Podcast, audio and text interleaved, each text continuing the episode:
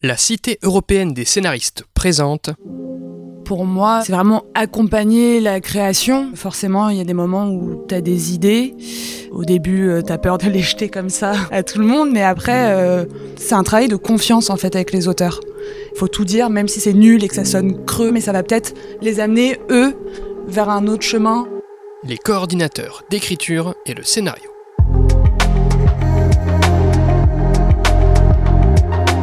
Salut, c'est Baptiste Rambaud. Un dimanche sur quatre, j'ai le plaisir de discuter avec ceux pour qui le scénario est un outil de travail.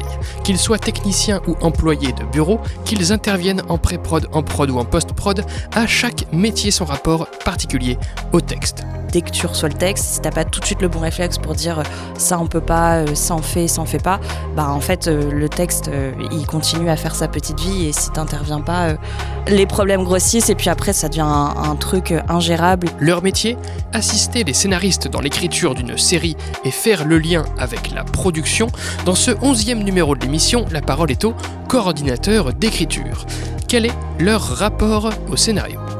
À E5, mes invités du jour ont notamment officié sur Drôle, Baron Noir, Plus belle la vie, Mortel ou encore la série d'animation Droners. Je les laisse se présenter et vous souhaite une bonne écoute en leur compagnie. Cette émission a été enregistrée en avril 2022. Alors bonjour, moi je m'appelle Cyril Lévy et le projet sur lequel je bosse en ce moment, c'est aider euh, un créateur de série que j'ai rencontré euh, sur donc euh, Mortel, une série Netflix. Et là, il prépare sa série suivante. Et là, c'est l'aider à, constituer la Bible pour être acheté par une chaîne. Ok, merci. Ensuite Alors, je suis Ophélie Schlumberger et je travaille pour Plus Belle la Vie.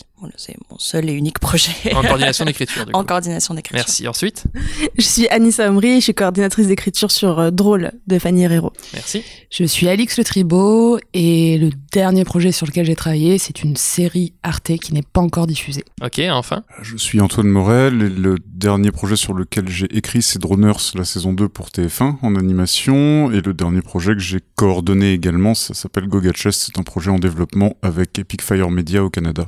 En animation aussi, du coup. En animation également. Ok, donc moi la première question que je vais vous poser, c'est comment est-ce que vous êtes devenu coordinateur d'écriture? Pour ma part, euh, j'étais salarié d'une société de production qui s'appelle Quai et qui est en écriture de la saison 3 de Baron Noir. Et c'est comme ça que je suis passée sur la coordination d'écriture de cette saison 3 de Baron Noir. Et t'avais d'autres casquettes à côté ou t'étais seulement en coordination? J'avais d'autres casquettes à côté. je vais essayer de pas m'égarer, de rester sur la coordination d'écriture. ok, très bien. Les autres? Moi, je cherchais un stage de fin d'études en développement parce que je ne voulais faire que du développement. Et j'ai découvert l'existence de la coordination d'écriture justement en cherchant des stages. Et je suis restée euh, du coup maintenant depuis 4 ans euh, à Plus Belle. Ok. Bah moi c'était suite à mon compagnonnage à la Cité européenne des scénaristes où j'ai rencontré euh, Sabrina Beccarine qui était ma compagnonne d'écriture quoi. Et c'est elle qui m'a présenté à Fanny Herrero qui cherchait euh, coordinatrice d'écriture slash un peu euh, couteau suisse quoi. Donc euh, c'était pour moi une façon de continuer mon apprentissage du scénario, de rentrer en room en tant que coordinatrice. Ok. Moi c'était en parallèle de mon activité de scénariste. En fait ça s'est un peu naturellement, notamment parce que je suis celui qui parle le mieux anglais dans l'équipe et que ça implique souvent des projets euh, transatlantiques. Ok, donc tu as été scénariste avant d'être coordinateur, ce qui n'est pas toujours le cas. Ah, la, coordination c'est une petite partie de mon boulot. Et enfin Et moi en fait j'étais pas du tout en fiction, j'étais plus en production documentaire et en coécriture documentaire mais j'ai rencontré euh, via le réseau de l'école euh, Inasup euh, donc Frédéric Garcia au cours de soirée on a beaucoup beaucoup beaucoup parlé de séries notamment de Mad Men et à la suite de la diffusion de la saison 1 de Mortel on en a parlé, puis on a parlé des scripts de la saison 2, et au fur et à mesure, il nous faisait passer un entretien d'embauche pour la 3. Quoi. Ça se fait passer tout seul, quoi. Oh, ouais, on va dire ça. ok. Oui, c'est encore Baptiste. J'interromps d'entrée de jeu la discussion pour vous donner quelques informations préalables. Tout d'abord, je précise qu'Anissa a travaillé spécifiquement sur la saison 2 de la série Drôle et Cyril spécifiquement sur la saison 3 de la série Mortel. Or, remarquerez-vous, la saison 2 de Drôle et la saison 3 de Mortel n'ont pas été produites. Cela s'explique car quand un diffuseur achète la production d'une saison de série, il achète souvent d'emblée l'écriture de la saison suivante pour qu'elle soit prête dans l'hypothèse d'un renouvellement, afin d'accélérer la production. De fait, Même si les saisons 2 de Drôle et 3 de Mortel n'ont finalement pas été commandées par Netflix, leur écriture avait été financée au cas où et coordonnée respectivement par Anissa et Cyril. Je rajoute d'ailleurs que l'annulation de Drôle en particulier n'était pas officialisée au moment de l'enregistrement de cet épisode. Voilà, et deuxième groupe de précision, comme ça c'est fait, vous entendrez aujourd'hui pas mal de termes techniques liés à l'écriture puisque les coordinateurs travaillent directement auprès des scénaristes. Je vous en détaille donc quelques-uns tout de suite pour être sûr de ne perdre personne, et si vous les connaissez déjà, je vous invite à avancer un peu dans l'épisode. Donc, on va parler aujourd'hui de room, terme anglais, ou d'atelier, terme français, pour désigner le groupe de scénaristes qui travaillent conjointement à l'écriture d'une saison de série. Il sera également question aujourd'hui de storylines. Les storylines, ce sont les différentes histoires ou intrigues, bref, les différents fils rouges qui cohabitent dans la saison de la série. On peut par exemple avoir une storyline par personnage, donc chaque personnage ayant la sienne, ou même avoir plusieurs storylines pour un même personnage. D'un côté son travail, d'un autre ses amis, d'un autre sa passion, etc. Ensuite, on parlera aujourd'hui aussi d'arches. Les arches, ce sont les évolutions des storylines que les scénaristes prédéfinissent pendant leur room. Par exemple, les scénaristes établissent que tel personnage va se repentir au fil de la saison, premier arc, que tel autre va apprendre à s'affirmer, deuxième arc, etc. Une fois les arches établies, peuvent notamment intervenir en gros quatre types de documents qui seront aussi évoqués ici. Le synopsis, qui présente un bref résumé de l'épisode. Le séquencier, qui présente la liste des scènes de l'épisode, brièvement décrite. Le traitement, ou outline en anglais, qui présente un résumé approfondi de l'épisode, mais sans les dialogues. Enfin, le scénario à proprement parler, finalité de l'écriture, aussi appelé continuité dialoguée ou dialoguer, voire même dial. Donc quand on parlera de dial, ce sera le scénario. Voilà, on y retourne, bonne écoute. La coordination d'écriture, c'est un peu chaque room, j'imagine, à sa façon de fonctionner. Est-ce que vous pouvez tous me dire dans quel dispositif de room vous avez bossé? Est-ce que c'était en physique, pas en physique? Combien il y avait de personnes? Est-ce que le diffuseur, les prods étaient présents dans la room, etc. Comment fonctionne la room dans laquelle vous avez euh, coordonné? Pour euh, Plus belle la vie, c'est assez particulier puisque du coup, euh, les auteurs écrivent tout le temps. Enfin, on a un épisode qui sort tous les jours. c'est des ateliers permanents. On a 30 auteurs en tout qui sont divisés en deux ateliers, un atelier séquencier et un atelier dial. La prod est présente sans l'être vraiment, c'est-à-dire qu'en gros, les auteurs ont l'autonomie d'écrire comme ils le veulent. Après, ils connaissent par cœur euh, nos calibrages et voilà le carcan de production euh, qui est lié euh, à la production de quotidienne et qui du coup est très très serré parce qu'on peut pas tout tourner dans n'importe quel timing. On écrit avec cinq mois d'avance avant la diffusion, donc euh, c'est très serré. Et eux écrivent en groupe ou brainstorment en groupe ou c'est chacun dans son coin, fait son texte et le rend Alors, comment? C'est un peu différent selon les ateliers. L'atelier séquencier, en gros, ils ont une partie alors ça a un peu changé avec le Covid malheureusement puisque du coup on n'a pas pu garder euh, les ateliers en présentiel euh, sur les périodes de, confinement et sur les grosses périodes de Covid. Ce qui se passe habituellement c'est qu'il y a une grosse euh, réunion avec tous les auteurs de la semaine pour écrire du coup les cinq prochains épisodes.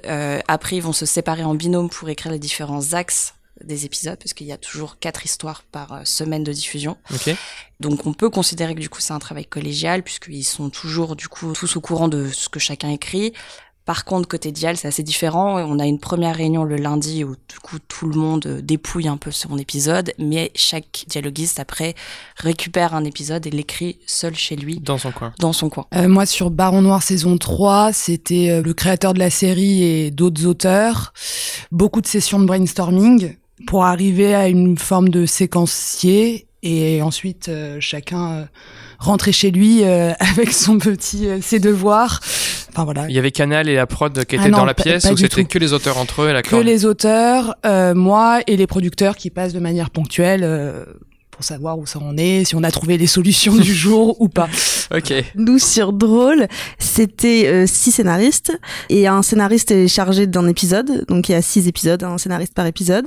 Ensuite, on fait des ateliers à peu près deux semaines par mois où quasiment tous les scénaristes sont là, sauf ceux qui sont partis écrire euh, leur euh, devoir, faire leur devoir. Et ça dure à peu près deux semaines comme ça de brainstorming, de discussion, etc. Et moi, pour le coup, je suis présente non-stop en atelier tout le temps. La prod, pas du tout ils sont à l'étage du dessus et on a full autonomie pour s'organiser. Et si on a envie de finalement finir à 13h au lieu de 17 on... parce qu'on n'en peut plus et qu'on est cramé, c'est possible. Si on veut faire du zoom, c'est possible. Si on veut aller bosser dans un café, c'est possible. Enfin vraiment. c'est flexible quoi. Complètement flexible du moment où le travail est rendu à temps quoi. Il y avait des allers-retours du coup entre le, je fais mes devoirs et je brainstorm. C'est pas genre une partie brainstorm. Une fois que la saison est brainstormée, on part écrire chacun de son côté. C'est qu'il y avait un espèce d'aller-retour entre les. Ouais, ben par exemple pendant qu'un tel est en train de faire le traitement de son épisode 2, nous on est déjà en train de commencer euh, à peu près avec 10 jours de décalage, euh, on est en train de commencer l'épisode 3 et il y a des allers-retours comme ça qui se font et ensuite on fait des séances de retour et de donc euh, oui, mais c'est à peu près deux semaines par épisode. Ouais. Ensuite, moi j'ai commencé pendant le confinement, donc c'était au début tout en zoom avec le créateur de la série et deux autres scénaristes. Ok. Je suis arrivé au début de la saison 3, donc c'était du brainstorming jusqu'à former euh, bah, les premiers euh, gros résumés de saison, les arches, puis ensuite euh, les outlines ou traitements qui sont résumés détaillés, très détaillés de chaque épisode jusqu'à en arriver au script euh, et aux versions dialoguées, où là chacun se répartit euh, les épisodes et va le faire de son côté, mais sinon, euh, ouais, non, tout est quand même beaucoup pas en commun, quoi. Et enfin? Moi, bah, ça dépend des projets, évidemment, quand ça implique de la collaboration avec des gens au Canada ou aux États-Unis, bah là, c'est en Zoom. Et puis sinon, là, non, on fait aussi de la room physique. Alors après, nous, on travaille un peu différemment dans le sens où la particularité de la chouette, c'est d'avoir été monté par deux producteurs, auteurs qui sont vraiment showrunners. Donc moi, je travaille principalement avec l'un des deux qui s'appelle Sylvain Dos Santos et de fait, en fait, les projets sur lesquels je bosse en coordination d'écriture, je suis toujours co-auteur des arches. Donc, ce qui va être mon input principal après. À la fois auteur et coordinateur. Ouais, et puis surtout, comme en animation, c'est relativement récent de pouvoir refaire du feuilletonnant, ce qui est évidemment pas le cas en live. Voilà, c'est pour ça que c'est encore une partie marginale de mon travail. Alors, ce qu'on fait, c'est que généralement, je développe les arches avec lui, ou d'autres, hein, mais euh, voilà, le plus possible en physique. Là, pour le coup, moi, j'aime bien avoir ce contact euh, IRL. Et après, on va ouvrir le truc à d'autres auteurs, mais c'est quand même déjà cadré. Euh, là, on est plus en mode brainstorm. Euh, voilà, ils peuvent encore amener des choses. Hein. Je veux dire, je suis susceptible à ce stade de modifier, je sais pas moi, de la caractérisation. Pourquoi pas à la marge des arches Si vraiment l'idée est forte, motivée, bien, c'est encore ouvert. Après, je vais couler ça dans le béton, et puis là, ensuite, on répartira un petit peu qui fait quoi, avec parfois même une possibilité que je fasse faire les plots ici et dialoguer aux États-Unis quand c'est pour des prods plus internationaux. Combien de personnes, qu'on fasse une idée, qui interviennent dans cette room euh? Quatre. Quatre auteurs en tout Là, par exemple, sur le prochain projet sur lequel je bosse, là, euh, quatre. Ok, du coup, on a des rooms qui marchent de façon assez différente, c'est cool. J'avais oublié de préciser, mais pour Mortal, en l'occurrence, il n'y a pas non plus d'intervention de... De prod ou Netflix En tout cas, pas présent dans le moment. Il y a évidemment des points qui sont... Euh, de manière régulière, mais pas de... Comment vous définiriez votre rôle de coordinateur ou de coordinatrice d'écriture? On rentre pas dans le détail pour l'instant, tout simplement un peu votre rôle, euh, s'il y avait un mot pour le décrire. Alors, moi, je dirais que je suis le garant de la cohésion. La cohésion, ok.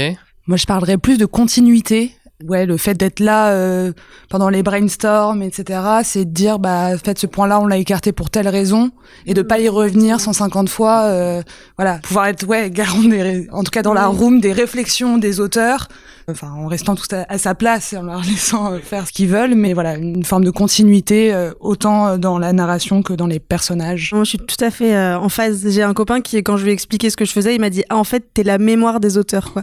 Et c'est exactement ça. Faut que tu sois capable de dire ah oui il y a deux semaines vous aviez euh, dit ça parce que si parce que ça parce que ça et donc oui c'est un gros travail de mémoire de coordination de cohésion euh. ok on a déjà trois est-ce que les deux, choses à ajouter les autres? Je dirais que on est facilitateur en fait dans l'écriture aussi c'est-à-dire que moi j'ai effectivement cette partie là de continuité de feuilletonnant et tout mais j'ai aussi une partie euh, très j'aime pas dire DRH euh, des auteurs, mais c'est-à-dire que il y a aussi, me concernant, toute une partie très juridique, euh, très ah recrutement, très, euh, on s'occupe de faire en sorte qu'ils aient tous les outils en fait pour travailler. Sur plus belle la vie parce que c'est une sur plus belle la vie, oui bien sûr.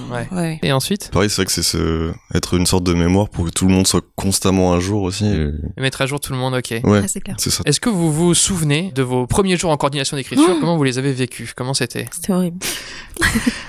Perso, j'avais l'impression d'être de retour à la fac et d'écrire le plus vite possible, genre en mode vraiment, faut pas que je loupe un mot, faut que, faut que j'aille super vite.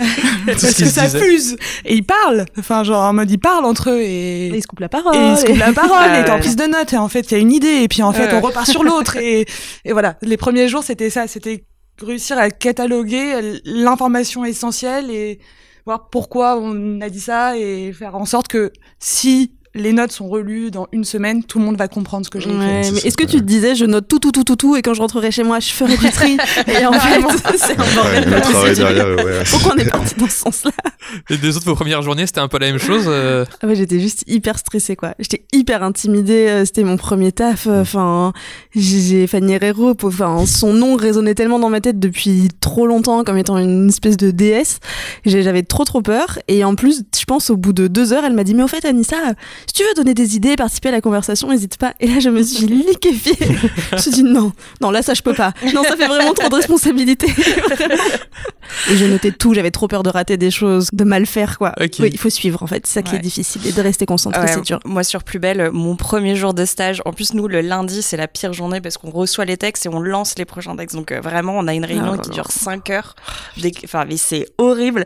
Et heureusement, je m'étais dit, Ophi, juste tu fermes ta gueule. Tu fermes ta gueule pendant 5 heures, genre tu dis rien parce que il y a une chance sur deux pour ce que tu dis, ça soit de la merde. Mais ça, c'était ton Et premier jour. Ça, c'était mon premier jour. Ah Il m'avait filé en plus les textes et c'est vrai que c'était en plus des épisodes qui étaient pas euh, enfin quand bien même tu suis la série tu peux pas comprendre ce qui se passe puisque du coup t'as ce recul enfin voilà donc euh, Ouais. et du coup je comprenais absolument pas pourquoi les personnages faisaient ça j'étais complètement larguée il y avait des personnages que je connaissais pas enfin vraiment euh, et je me suis dit mais si tu commences à poser toutes les Mmh. questions qui te passent par la tête en fait mais tu vas vraiment passer pour une Ouais, c'est ça en fait. Donc, tu vas pas être prise au sérieux. Genre, j'avais passé toute ma réunion, genre, ultra sage, c'est vraiment comme à l'école, exactement. Tu souris. À dire, tu souris, tu prends des notes et puis ça va bien se passer. dis, on gérera ça en rentrant à la maison, ça va. Moi, c'était un lieu que j'avais tellement euh, bah, fantasmé, en fait, ce, ce lieu où se créent les histoires et les, et les séries, que c'est vrai que ça a été euh, assez stressant, mais passionnant aussi. Mais après, le début, c'est enfin, c'est rencontrer aussi des gens qui, eux, en l'occurrence, c'est sur Mortel, c'était la saison 3. Donc, eux se connaissaient quand même déjà depuis deux saisons. Donc, t'apprends à te mettre, euh, à te mettre un peu au diapason, mais ça met du temps, quoi. Donc, ça peut pas évidemment se faire sur les premiers jours, les premières semaines. Donc, c'est rencontrer une sorte de fonctionnement dans lequel il faut se discrètement s'insérer. se-. C'est, mais oui, c'était stressant les premiers jours. Et enfin, Moi, ça s'est fait beaucoup plus naturellement que ça. Hein. C'est un jour, on m'a dit tiens, tu vas faire la coordination d'écriture. Je dis ouais, d'accord. euh, voilà. Donc déjà, bon, pour ça, c'était pour la partie stress. Après, de ce que j'entends là, moi, je, je- encore une fois, je travaille de manière moins industrielle. Quand c'est alors euh, sur tout ce qui est ouais prise de notes, tout ça, ouais, généralement, je prends des notes à la volée. Je synthétise après. Enfin, je sais déjà synthétique en fait quand je prends en note. Mais encore une fois, c'est l'avantage d'avoir bossé en amont en tant que co-créateur, souvent à minima des arches, sinon de la série. Voilà, c'est qu'en fait, je suis, je suis sur mon terrain de jeu. t'as appris à savoir dans les brainstorms ce qui était potentiellement utile ou pas. T'as Bah, un regard en fait, ça, différent. pour moi, c'est pas. Moi, je ne bosse qu'en coécriture en tant que scénariste. hein. Je j'écris jamais tout seul, j'aime pas ça. Donc en fait, déjà, enfin, j'ai l'habitude de cet exercice-là. Bon, bah, quand tu bosses en coécriture, de temps en temps, euh, c'est toi qui prends les notes. De temps en temps, c'est ton partenaire. euh, voilà, ça dépend. Tu tournes parce que c'est chiant de prendre les notes. Bon, là, quand tu fais la coordination, t'es aussi payé pour ça, donc tu le fais. Mais voilà, donc moi, j'ai cette habitude-là quand même de prendre les notes à la volée. La seule tentation qu'il faut combattre pour moi, c'est justement de les prendre de manière déjà trop rédigée, littéraire, quand tu fais la coordination. Bah justement, on va partir là-dessus. Du coup, c'est quoi votre méthode, vous, de prise de notes pendant les rooms? Dans le cadre de la coordination d'écriture, bon de toute façon l'outil c'est toujours clavier euh, ordi direct. Hein, J'aime pas prendre des notes manuelles déjà parce que bah j'ai perdu l'habitude depuis mes études. J'ai j'ai 40 Non, ans aujourd'hui hein. et euh, il y a 20 ans j'arrivais à me relire. Aujourd'hui vraiment je suis devenu un vrai je n'arrive pas à comprendre ce que j'ai écrit 20 minutes après. Euh, donc euh, je fais ça au clavier aussi parce que ça m'évite de faire deux fois la même chose, ce qui est toujours appréciable. Et pour la prise de notes, quand on est en pure coordination, dans une autre vie, j'ai aussi beaucoup fait de papier d'interview d'auteur et j'ai une grande habitude en fait de poser, de parler à quelqu'un en même temps que je note. Voilà, donc je tape relativement vite. Oui, parce que t'es auteur en même temps, t'es pas seulement coordinateur, toi. Donc en plus, il faut que tu participes à la discussion et que tu notes tout ce qui se Ouais, dit. euh. et ça justement pour ça l'interview. Moi je fais pas d'enregistrement jamais, je prends mes notes en direct et du coup pour une interview il faut vraiment restituer la parole au plus proche. Donc là tu peux pas juste prendre trois notes et dire tiens je vais recréer la façon dont il ou elle parle. Voilà donc peut-être j'ai cette petite chance qui fait que j'y arrive à peu près. Ce que disais la seule grosse tentation à éviter en coordination, c'est de commencer à rédiger comme si j'étais en position d'auteur et donc là de faire des tournures de phrases, des trucs, des machins. Bon après si j'ai une punchline, un truc bien qui va claquer dans le dossier, je la mets. Voilà, ouais, c'est comme ça que je travaille. Moi, en l'occurrence, sur euh, la saison 3 de Baron Noir, je notais tout dans le fil de la discussion et après je réorganisais par thématique ou par personnage en fonction des conversations qu'on avait eues, en essayant de, faire ressortir. Parfois, en fait, on travaille sur un épisode, mettons euh, l'épisode 5, et on a la sensation que ce soit euh, les auteurs, même le prod qui va passer, etc., que ça rentrera pas dans l'épisode 5. Donc c'est réussir à faire un encart en disant cette idée est hyper intéressante, où est-ce qu'on va pouvoir essayer de la télescoper plus tard? Où en seront les personnages à ce moment-là? Et il y a toute la partie où euh, les auteurs ont déjà des idées de dialogue parfois Donc c'est euh, de réussir à noter parfaitement la phrase qui va faire mouche Mm, mm, ou euh, voilà. Mais euh, c'est plus de la prise de notes et après de la réorganisation euh, qui semble logique au moment T parce que euh, voilà. Ok. Non, nous, c'était toujours par personnage. Enfin, en tout cas, c'est comme ça que j'avais fait parce Sur que les... Drôle sur drôle, pardon, parce que moi, les arches que j'avais reçues avant de rentrer dans la room étaient faites par perso. Et du coup, ça me paraissait logique. Je me suis dit, ça fait déjà une saison que les, les auteurs bossent euh, par perso, donc euh, je vais prendre mes notes euh, par perso. Et un onglet par épisode, pareil, quand on a des idées pour des épisodes suivants, je peux les noter en disant, euh, on avait parlé pendant la room du 2, qu'en fait, il y a une idée pour le 5, je la mets dans le, fichier du 5. Et, et du coup, c'est quoi Fanny Herrero en tant que showrunneuse Elle avait designé les personnages et vous avez fait les arches ensemble ou elle avait déjà les arches? Ça Elle avait déjà les arches. Elle avait déjà les arches. Je pense que les autres scénaristes l'ont aidé un petit peu, enfin l'ont aidé, l'ont euh, sûrement Enrichi, euh, ouais. enrichi euh, aussi. Mais c'est effectivement elle qui a fait les arches, qui tranchait euh, en atelier. Donc ils ont pas été pensés en room les arches du coup, ils, étaient, Je ils étaient crois pas. Mais tu sais que j'ai Ah, c'est un intéressant, doute. ça. Ouais. Et il me semble que c'est elle, hein, les arches. D'accord. 100%. Non, mais ça Ouais, m'étonne ouais. pas. Enfin, de Mm. toute façon, effectivement, elle est super forte. On Ouais, l'a vu ouais, avant. ouais. Euh, voilà, mais, mais du coup, quoi, le travail des auteurs en room, c'était quoi de les enrichir, de les incarner en fait, les, les arches? Eh ben, c'était de les transformer en épisodes, quoi, parce que les arches, pour le coup, étaient vraiment les arches de la saison. Et là, il fallait Mhm. découper en six épisodes équilibrés et effectivement faire se croiser les persos, parce que les arches étaient par perso. Mhm. Et donc là, il fallait trouver une façon quand même de les faire vivre ensemble, parce que là, dans les arches, Ouais, ils sont mais- vraiment séparés, quoi. Ouais, Donc c'est vrai que c'était un petit peu ça le travail. Mais c'était bien aussi le fait que j'ai pu voir la saison 1 avant de rentrer en room, parce que je trouve que la saison quand même fonctionne aussi beaucoup par euh, personnage. Et donc ça m'a vraiment aidé à prendre des notes, tu vois, d'avoir le, le ton un petit peu de chaque personnage et la phrase qui fait mouche là, comme vous disiez, c'est tu sais par perso où est-ce qu'elle se place quoi pour euh, qu'on comprenne facile. bien tes notes. Ouais. Alors moi sur Plus belle la vie, c'est très différent puisque du coup moi je ne suis pas au quotidien avec eux euh, pour prendre des notes. Enfin comme c'est une écriture permanente et que toutes les semaines bah il y a trois étapes d'écriture qui se passent donc euh, enfin on peut pas être partout. Par contre je suis avec eux donc pour des réunions notamment des réunions un peu pivots notamment celles qui passent du séquencier à l'étape euh, dialoguée. Mhm. Et là, c'est un peu particulier. La méthode de prise de notes évolue en permanence, puisque du coup, il faut avoir à la fois les notes qui vont être factuelles, donc du coup, on prend des décisions sur tel personnage, tel décor, telle situation, et d'autres notes qui vont être plus effectivement de la réflexion et du jus de cerveau d'auteur, on va dire, où euh, ils sont en brainstorming à cette étape-là. Et là, effectivement, il y a un savant mélange d'équilibre entre restituer ce débat-là pour apporter quelque chose et en même temps ne pas le mettre noir sur blanc pour pas les, les brider dans leur création. On a eu parfois des auteurs qui nous disaient comme on, on a ces notes-là, on se sent obligé de respecter ce débat d'idées qu'on a eu alors qu'au final, quand on est devant notre texte, on se dit bah non, en fait, j'ai envie de Mm. d'aller dans une autre direction. Et du coup, c'est vrai qu'on a un espèce d'équilibre qui est permanent, même au bout de quatre ans, on est toujours en train de se questionner, de se dire est-ce que si je restitue tout ce débat-là, est-ce que ça va brider ou est-ce que ça va apporter quelque chose? Ah, c'est compliqué, oui. Oui, mais c'est intéressant ce truc de fige. Enfin, vu que c'est une matière qui potentiellement bouge tout le temps, c'est avec les outils, à quel point tu la figes, mais faut pas la figer non Ouais, plus trop pour que eux ne Ouais. se sentent pas. Et ouais, de s'adapter constamment à ce truc qui Ouais. bouge tout le temps, c'est vrai que ça c'est. euh, Nous, on avait un Délicat. fichier exprès qui s'appelait bavardage euh, quand voilà. euh, ça partait. euh. Ouais. Mais je notais quand même parce qu'il y a toujours des petites idées qui viennent et t'as envie de Ah, te mais bien souvenir d'où elles viennent en fait. Mais c'était un fichier à part, quoi. C'était Ouais. pas au milieu de mes persos. euh, ouais. Et nous, c'est vrai qu'on fait des comptes rendus de réunions qui sont envoyés à la chaîne, qui sont envoyés au plateau, qui sont envoyés aux Ah auteurs, ouais. et c'est le même document pour tous. Et c'est vrai que du coup, inscrire dans ce document euh, même des idées ou des choses qui sont embryonnaires, ça a un côté très officiel, surtout que nous, on fait rouge, euh, gras, euh, Ah, vraiment, pour que les gens puissent le voir. Toi, tu fais comment du coup, Cyril, pour garder cet équilibre? C'est quoi ta méthode de prise de notes pour la garder vivante Bah, sur Mortal, c'est plutôt deux documents. Enfin, un où c'est vraiment presque une forme de retranscription, bon, un peu à la volée, mais quand même assez précise pour, pour pas perdre le cheminement d'idées. Il y a la réunion telle qu'elle s'est passée avec le, dans l'optique d'avoir cette mémoire des différentes bifurcations qu'il y a pu avoir dans le, dans le labyrinthe, quoi.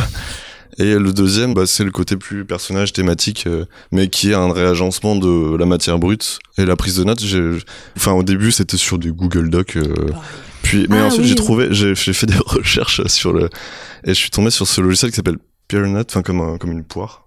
Et en fait, c'est une sorte de traitement de texte, une sorte de Word, mais qui est associé à un enregistrement sonore. C'est un peu difficile à décrire, mais quand tu cliques, disons sur un point que t'as raté, où tu dis, bon, bah, il, il me manque quelque chose, et quand tu Ah. pointes la souris sur cette partie du texte, ça te resitue directement sur la timeline audio. Oh, Et donc tout ce que t'as manqué, Mais tu utilises ça? Bah depuis que j'ai découvert ça, ouais, j'utilise Ah parce que c'est assez chouette de pouvoir. euh. Et en plus, ça te déré... enfin, ça te déresponsabilise pas, mais ça, Ah, ça c'est moins grave de louper. même, tu dis hein. bon, Ouais, là, ouais. tu te fais un marqueur comme quoi tu lui as manqué quelque chose, et comme ça, tu sais qu'après coup, Mm, tu mm, pourras toujours retrouver de manière assez sans trimer à, mm. Ouais, c'est à clair. parcourir le. Et du coup, t'as l'audio de toute la room qui est enregistrée. Euh, oui, euh, ou ça, je- évidemment, je, je demande. Ah oui, oui. Je- oui. Pire note. Ouais, Ok. je- On mettra en description du podcast. C'est quoi votre tâche préférée en coordination d'écriture? Ah, je crois que c'est le sourcing en vrai. J'aime trop ça. Détail.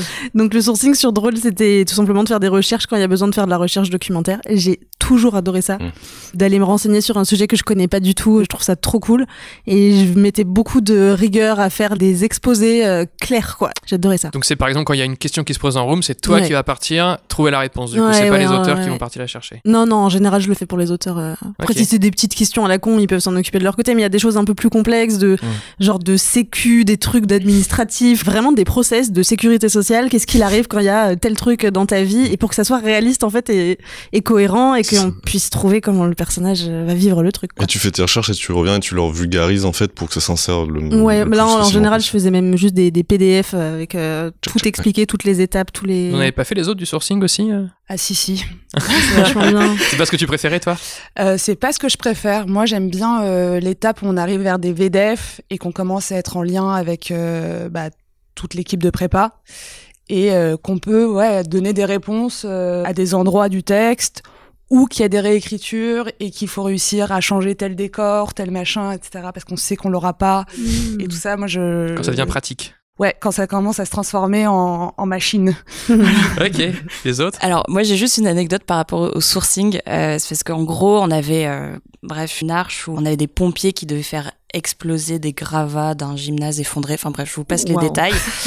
Et c'était impossible sur Internet de savoir si les pompiers pouvaient manipuler des explosifs pour pouvoir faire ce genre d'opération. Donc en fait, bon, j'étais un peu folle à l'époque, je pense. J'avais appelé le ministère de la Défense et j'ai oui. essayé de trouver quelqu'un pour répondre à ma question. Et je suis tombée sur un espèce de capitaine, je sais pas quoi. Je me suis dit, mais écoute, je suis désolée du coup de fil lunaire que j'ai eu avec lui, où le mec pensait réellement qu'on on allait faire exploser un truc et il commençait à me dire, mais dites-moi, euh, c'est quand votre, c'est, vous vous appelez comment? Et puis il commençait à prendre des infos et j'étais là, non, non, Vous avez mais un traitement en ce moment? T'as un derrière. Il y a quelqu'un avec vous dans la pièce. et du coup, j'ai dû, après, j'ai rétro-pédalé, j'ai dit, non, non, mais attendez, euh, Euh, Ouais, c'est sur le film Saw, je crois qu'il y avait une histoire comme ça. Le scénariste, il voulait savoir si avec telle dose de morphine ou autre chose, on pouvait tuer quelqu'un. Bah ouais. a- quand t'appelles un médecin tu dis est-ce qu'on peut tuer quelqu'un avec ça. telle dose?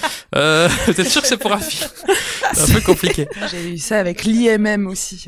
Oui, c'est encore Baptiste. L'acronyme que cherchait Alix sur le moment, c'était IML pour Institut médico-légal. Bref, là où il y a les, euh, on met les cadavres, bref, savoir combien de temps les gar- la mort, ouais, combien de temps les garde, etc. Et c'était une espèce d'obsession de de texte où c'est devenu une obsession commune hein, des producteurs, etc. Et je trouvais personne.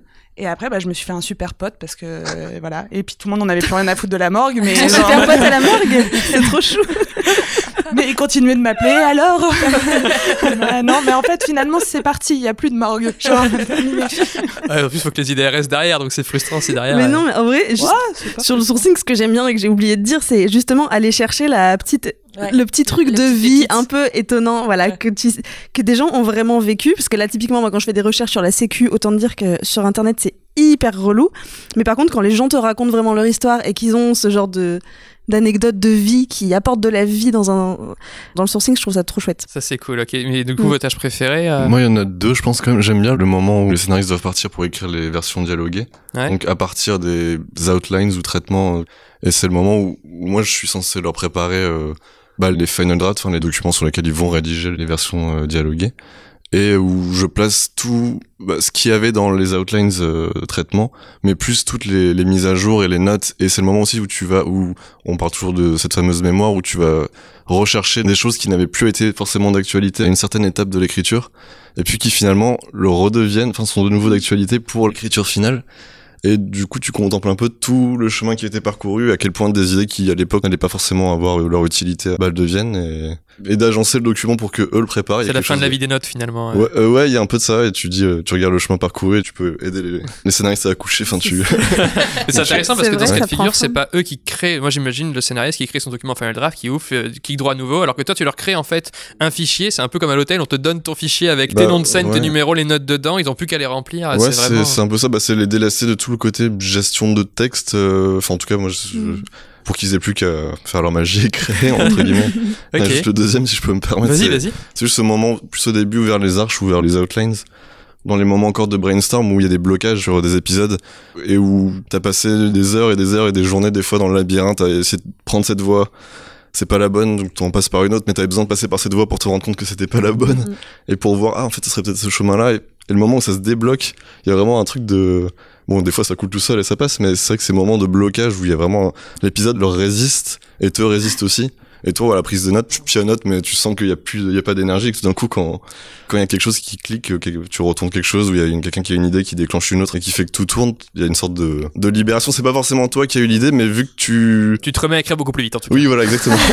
et c'est assez jouissif. euh, Ok. ce type. Et les, les deux derniers, du coup, vous, ce que vous préférez dans la Alors, euh, moi, sur Plus belle la vie, euh, enfin, c'est assez général, mais en gros, moi, ce que j'adore, c'est de trouver des solutions. C'est vraiment, c'est, mais ça peut être euh, de l'ordinateur qui bug et je les aide, en fait, à, à débloquer l'ordinateur. Mais parfois, c'est tout basique comme ça, ou euh, des problèmes beaucoup plus euh, pénibles euh, liés euh, soit euh, bah, à du budget, soit euh, à du juridique ou même de l'édito, enfin n'importe quoi. Mais j'ai une satisfaction à, à me dire putain, c'est cool, ils peuvent travailler dans de bonnes conditions, euh, le truc est carré, euh, ils n'ont pas à se prendre la tête sur des choses qui ne concernent pas euh, déjà les nombreuses problématiques qu'ils ont déjà à écrire, qu'au moins ils ont l'esprit libre de ça et qu'ils peuvent continuer. De à retirer des contraintes. ouais. Exactement. Et enfin? Bah moi c'est vrai que c'est encore un autre prisme hein, parce que alors je suis pas du tout soumis à une exigence de réalisme hein, vu que l'univers surtout early stage on peut le remodeler au gré des impressions et justement j'aime bien déjà ce premier temps quand en fait euh, d'autres auteurs arrivent dans un univers qu'on a co-créé amènent des trucs. Alors il y a des choses où je vais leur dire non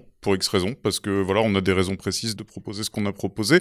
Et à l'inverse parfois ils vont trouver des choses. Ça peut être par exemple euh, Ouais, de la caractérisation. Là, c'est arrivé il y a pas longtemps, des épisodes en développement sur Go Get Chess, une série dont je parlais. Il y a une, euh, c'était un auteur, en l'occurrence, oui, qui me propose une storyline, et puis il avait pris, parce qu'il avait même pas une bible littéraire euh, vraiment complète, il avait une pitch bible où on avait quand même détaillé un certain nombre de persos avec mon co-auteur, et il me propose une storyline, et voilà, en fait, je dis, ouais, ton idée, elle est intéressante, juste pour moi, c'est pas les bons persos que t'as employés dans les persos secondaires, et ça me permet de mieux les comprendre. En fait, ça, j'aime bien le fait où moi-même, en fait, je développe complètement le côté bible littéraire dans ma tête grâce à l'apport des autres. Ensuite, bah, après, en, dans le côté room, il y a effectivement le moment où ça clique, euh, que t'évoquais, Cyril. Enfin, voilà, le, le moment où ça y est, le puzzle, t'as mis la dernière pièce et là, tu vois toute l'image, en sachant que normalement, j'en avais une préscience de cette image, mais si le boulot s'est bien passé, elle va être plus riche et plus belle que ce que j'avais imaginé et même posé sur papier au début.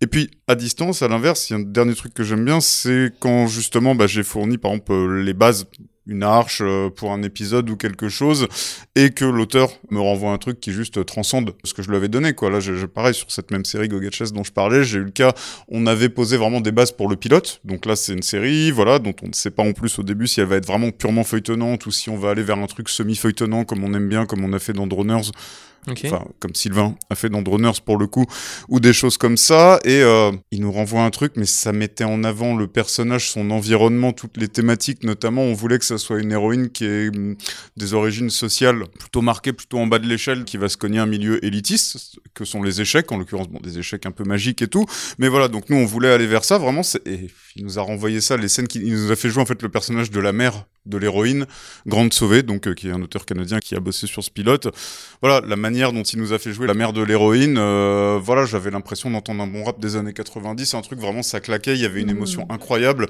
Voilà, j'adore moi quand ils arrivent à me faire pleurer avec une outline, je trouve ça trop cool. T'espérais même pas en arriver là, quoi. C'était. Ouais, c'est ça. Ouais, ouais, je pensais que ce qu'on avait fourni c'était solide. L'ossature, la chair qu'il a mis dessus, ça fait une personne magnifique à l'arrivée, quoi. Voilà. Ok. Et à l'inverse, c'est quoi les, la tâche qui serait la plus difficile, la plus laborieuse dans la coordination d'écriture, vous Moi, je vais dire l'envoi des bonnes versions à chacun.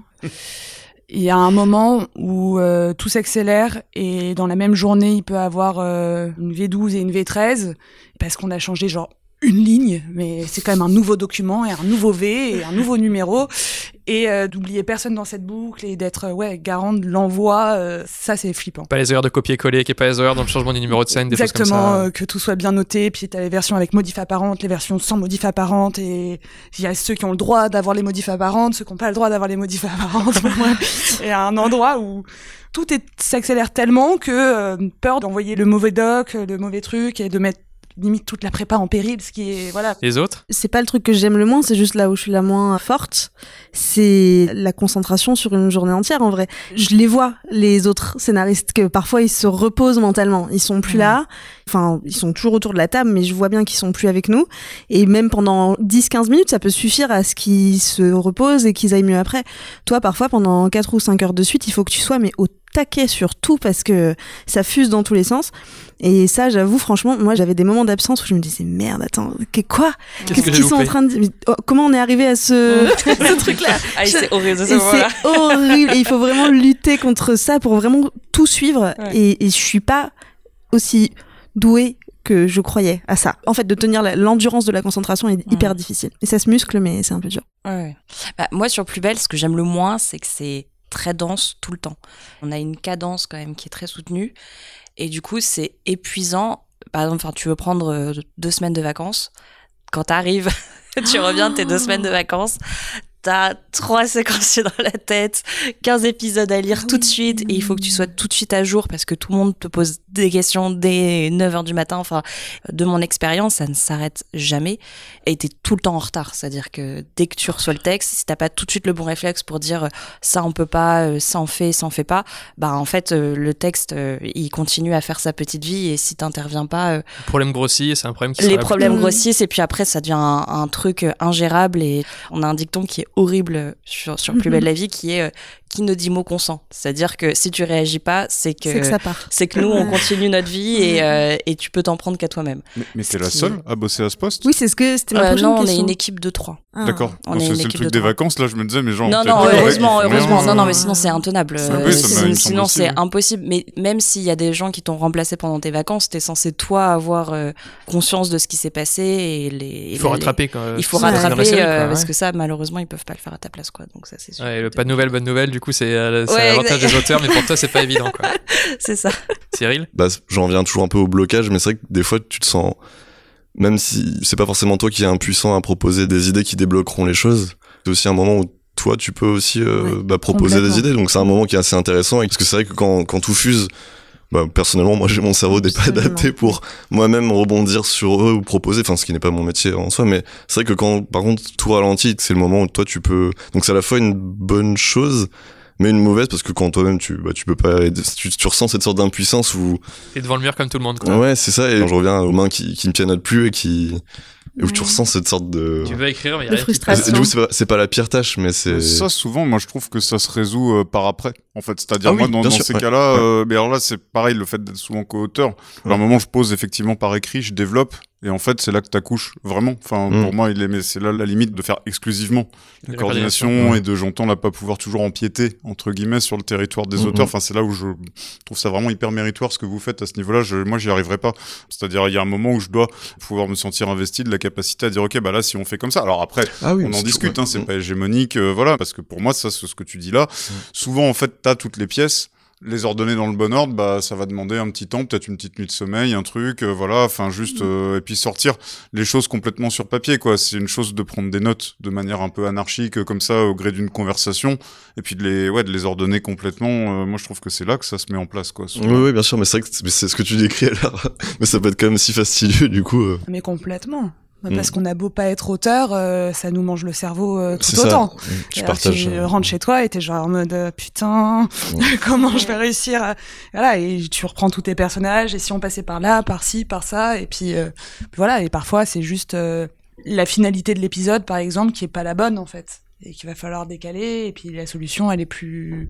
Mais tu vois, sans être auteur, Vraiment, s'il y a un truc de, de frustration quand même, euh, voilà. Bah, je vais revenir là-dessus juste après, mais juste euh, toi, la dernière tâche, du coup, dans ta coordination d'écriture, Antoine, en animation, toi, est-ce qu'il y a une tâche qui te trouve plus pénible du fait d'être aussi scénariste? Non, globalement, ça se passe souvent bien, surtout qu'on bosse avec des équipes réduites qu'on connaît, euh, voilà, choses comme ça.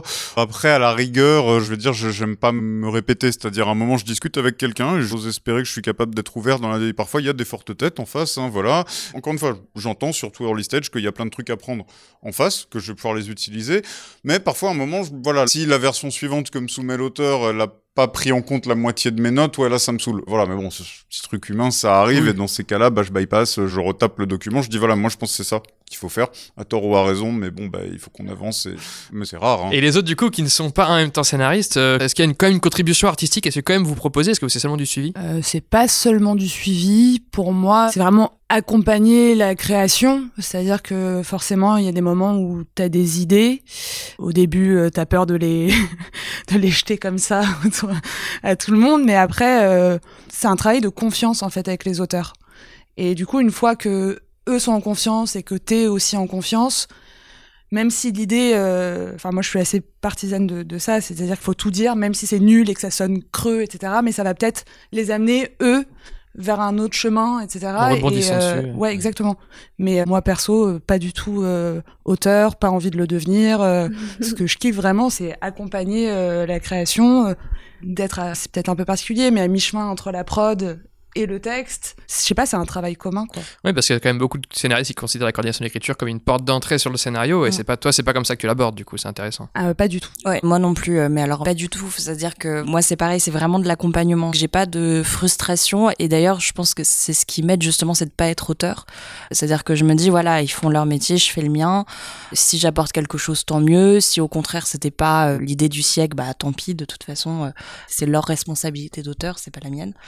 Mais par contre, tu peux en avoir si effectivement tu as des velléités d'auteur. Nous, on a eu par exemple lors de nos derniers recrutements des gens qui voulaient vraiment intégrer l'atelier de plus belle en passant par un poste de coordination d'écriture. Et c'est vrai que nous, on met toujours un peu un stop euh, à ces profils-là parce qu'on leur dit vraiment, les auteurs vont considérer que tu apportes une idée, mais en tant que auditeur en quelque sorte, pas en tant Mm. qu'auteur. T'as pas ça. le même statut autour de la table et il faut pouvoir euh, l'accepter. quoi. Ok, Anissa? Nous, sur Drôle, c'était assez clair dès le début que je pouvais participer autant que je voulais. Et ça me stressait beaucoup. Donc, euh, j'étais très, très timide sur euh, l'apport de nouvelles idées, quoi. Il y a un côté un peu de, de légitimité où tu regardes euh, des gens euh, ouf euh, travailler et tu te dis, mais qu'est-ce que je vais apporter à ça, en fait? C'est, donc c'est nous c'était plus sur euh, des discussions d'anecdotes personnelles, de choses qu'on a vécues sur lesquelles euh, les personnages pourraient euh, se connecter. Donc euh, oui, c'est plus des anecdotes de vie quoi, de ramener de la vie. Mais j'avoue sur la structure, j'avais beaucoup de mal à prendre la parole. Sur la structure le dialogue, j'ai eu beaucoup de mal. Ouais. Cyril, enfin? Frédéric Garcia, le créateur de Mortel, m'a- m'avait dit que justement, du fait d'être la mémoire des mouvements de récit, il y aura forcément une, potentiellement une vision d'ensemble qui fera que tu, tu verras des choses que nous, on ne voit plus parce qu'on est trop dans le guidon, dans le... J'ai pu le faire dans les moments bah, de ralentissement pour aider, mais après, moi, c'est pas non plus pour une velléité de devenir scénariste derrière, je pense. Et je sais pas, ouais, je me vois plus comme une sage-femme, un sage-homme que, qui aide à accoucher. Enfin, je, je, je fais pas l'amour avec eux, je les laisse. euh, Oh, wow. je, je porte le lubrifiant au cas où, mais pas de. un peu des. Vous êtes tous dans le service aux auteurs, quoi. Oui, ce rapport de recul aussi, vous l'avez les autres, vous avez ce sentiment quand vous êtes en room que du fait peut-être de moins écrire, alors j'avoue que là pour le coup, euh, toi Ouais. Antoine tu écris aussi, mais est-ce qu'en étant coordinateur ça vous donne à tous un recul qui est bénéfique au projet que peut-être d'autres n'ont pas autour de la table? Juste un truc, c'est que je me suis rendu compte que le fait que j'étais pas encore euh, une scénariste ultra calée en technique, ça pouvait aussi entre guillemets apporter quelque chose, de donner juste un ressenti en fait, de dire euh, tiens c'est marrant, je comprends pas pourquoi il fait ça. Et c'est pas technique, c'est juste du ressenti tel que va potentiellement le ressentir le spectateur, le futur spectateur. Donc ça c'est une force que tu peux tout à fait apporter, qu'en fait n'importe qui peut apporter à un projet de donner un ressenti. Et il a de la valeur en fait ce ressenti dans une room. Si un jour je deviens scénariste ou showrunneuse, j'aimerais beaucoup que euh, le coordinateur ou la coordinatrice d'écriture se sente libre de donner juste son ressenti, même sans se mettre la pression sur des trucs techniques, parce que c'est des choses qu'on voit pas forcément en tant que scénariste quand on a la tête dans le guidon, je pense. Alix, t'allais réagir? Ouais, enfin, je sais pas, je trouve que t'as une forme de distance et en même temps, euh, vraiment sur le cadre de Baron Noir, la saison 3, je pensais que je comprends vachement ton truc de ressenti, c'est qu'il y avait parfois des conversations d'experts de la politique, quoi. Et à un moment, bah, beau être impliqué dans la vie politique, je, voilà, toutes les subtilités parfois, et, et c'est vrai qu'il y a un endroit où t'as suffisamment de distance pour dire, perso, je comprends pas. Non pas, je suis pas sûre que personne va comprendre, mais Mm. soit faut me l'expliquer, soit voilà, mais je notais, hein, je, je notais tout. mais à la fin, euh, une fois que c'est mis dans, tu vois, beau machin, je suis genre en mode merde, euh, bah j'ai j'ai pas compris. Ou euh, de dire, bah ça fait euh, peut-être un demi épisode qu'on est dans tel décor en fait. Mm. Ou, voilà une forme de continuité, on se dit, eh bah il manque tel personnage ou il manque euh, tel autre et de dire genre. Hello, Euh, genre en mode qu'est-ce qui devient euh, truc muche euh, voilà. Posez les bonnes questions. Exactement. Moi, sur Plus belle la vie, on va dire qu'effectivement, euh, je peux parfois tirer la sonnette d'alarme quand, par exemple, il y a des, des répétitions un peu dans la narration, par exemple des effets.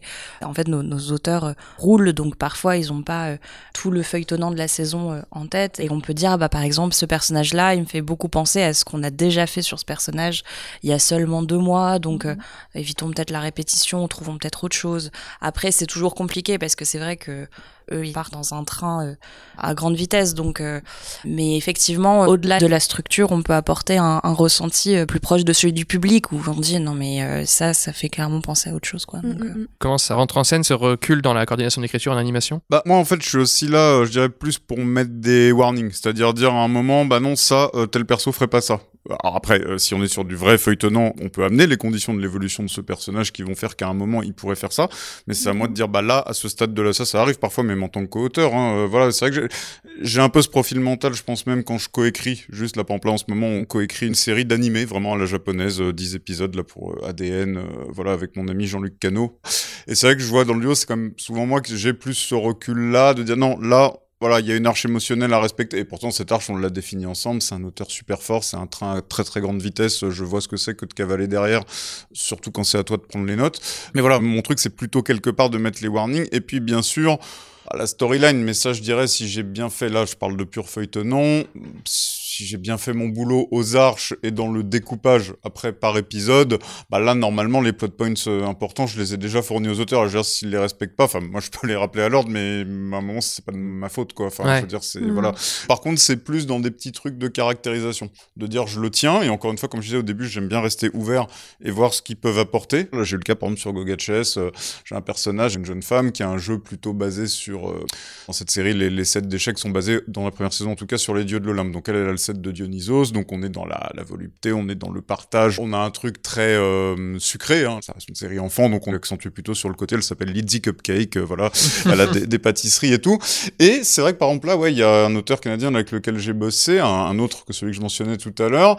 Dans la storyline, il se dégageait très clairement le fait que Lizzie était justement quelqu'un d'assez ouvert et généreux. Et j'ai dit bah ça c'est super, ça ça cale à fond avec ce perso, développons-le, allons-y. Là maintenant et genre je l'inscris dans le marbre de ce personnage. C'est pas seulement mettre des stops, c'est aussi ouvrir la vanne, dire là, ok, là on peut y Ouais, aller. et à l'inverse, euh, l'autre qui avait un côté plus calculateur, plus froid, c'était pareil dans son set, son truc. Je dis bah tiens, tu vois ça, c'est l'antagoniste. Au début, c'était Lizzie qui l'avait choisi comme antagoniste. Là, j'en parlais tout à l'heure. J'ai dit non, non, non. En fait, non. Lizzie, ça va être l'adjuvant. Elle, ça va être l'antagoniste. Et euh, voilà, allons-y. Et moi, ça m'aide à les développer. Et donc ça, après, je m'en sers. C'est-à-dire, alors là, surtout dans un contexte potentiellement semi-feuilletonnant. Ça, après, c'est des warnings qu'il faudra mettre aux gens suivants. Je sais pas si je ferai la coordination jusqu'au bout. Si ça se développe en feuilletonnant, oui. En sachant qu'après, nous, on a la direction d'écriture aussi, hein, qui est encore un autre truc. Moi, par exemple, je, je parle pas à la chaîne. Euh, Ouais. je, je parle aux auteurs. Euh, je suis pas dans les réseaux qui me permettent d'aller parler aux chaînes, quoi. En gros, clairement, euh, il faut avoir fait le CEA et des mêmes moules euh, que les gens qu'on va trouver en chaîne, quoi. C'est pas mon cas. J'ai peu d'intérêt pour ça. Voilà. Cyril, t'as t'as une chose à rajouter? Euh, Ouais, moi c'est plus enfin, par rapport à l'expérience sur Mortel pour revenir au- à la distance que je trouve intéressante parce que c'est vrai qu'il y a à la fois ce truc de distance qui te permet d'être une sorte de spectateur, euh, spectatrice zéro, mais d'un autre côté, t'es un spectateur ou une spectatrice qui a aussi vu les, enfin les coulisses, les cuisines, donc tu l'es pas non plus tout à fait. Tu peux te croire extérieur sans l'être vraiment. ouais, en fait c'est ça parce que maintenant que t'as trempé dans les dans les affaires, ton regard est un peu biaisé aussi, mais C'est vrai. mais du coup c'est intéressant parce que t'es dans une sorte de double vision, enfin qui est plus ou moins gérable. Oui. Complètement, mais c'est vrai que quand tu crois à une idée, euh, ça fait partie de la roue Ouais. et que malgré cette distance, quand euh, l'épisode est raconté par exemple, et que le producteur par exemple adhère pas, Mm. c'est une déception. C'est- Ouais. Qu'est-ce qu'il ne voit pas Ouais. C'est Ouais. sûr que ça marche et c'est vrai que à certains endroits, t'as autant la tête dans le guidon que les scénaristes, quoi. Ouais. Mais c'est vrai qu'on est un peu le premier public quand même. Enfin, moi, ça m'arrive quand je commence par exemple à lire des arches. Souvent, ma première impression, elle est toujours mais assez radicale. Soit j'adore, soit je déteste. Mais c'est vrai que tu te mets tout de suite en fait à imaginer ce que ça va donner à l'image, comment le public va réagir, comment est-ce que ça va être euh, transcrit. Enfin, et du coup, c'est vrai que on est un peu les bêta-testeurs. Ouais, c'est ça. euh, mais t'es aussi un premier public qui a envie que ça marche du fait de ta position. Oui. T'as envie que ça marche bien, du coup. Mais ça peut biaiser, je dirais, le regard, vu, que- vu que t'as envie que ça marche, que la journée roule, que tu pianotes à fond et que les idées fusent. T'as envie d'encourager quelque chose qui, euh, bon, après, tu vas pas euh, trahir tes idéaux et, mais, mais t'es comme un spectateur zéro qui a envie que ça marche. Un spectateur zéro qui est externe à la cuisine du scénario. Il sera, euh, bon, bah, je veux que ce soit bon.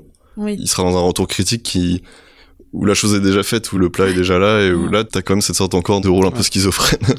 Ouais, je vois. ouais, je suis pas sûr encore de, je mets la métaphore encore dans ma tête. c'est ça. vrai que, C'est un peu ça affiné, mais on a l'idée, ouais. Ouais, puis c'est là que le sens de la structure. Enfin, moi, je sais, mais même en tant que co-auteur, hein, pour le coup, moi, je suis pas un auteur avec beaucoup d'imagination, ou quoi. C'est pas du tout mon truc. Je suis vraiment plutôt quelqu'un qui, voilà, qui va serrer les boulons.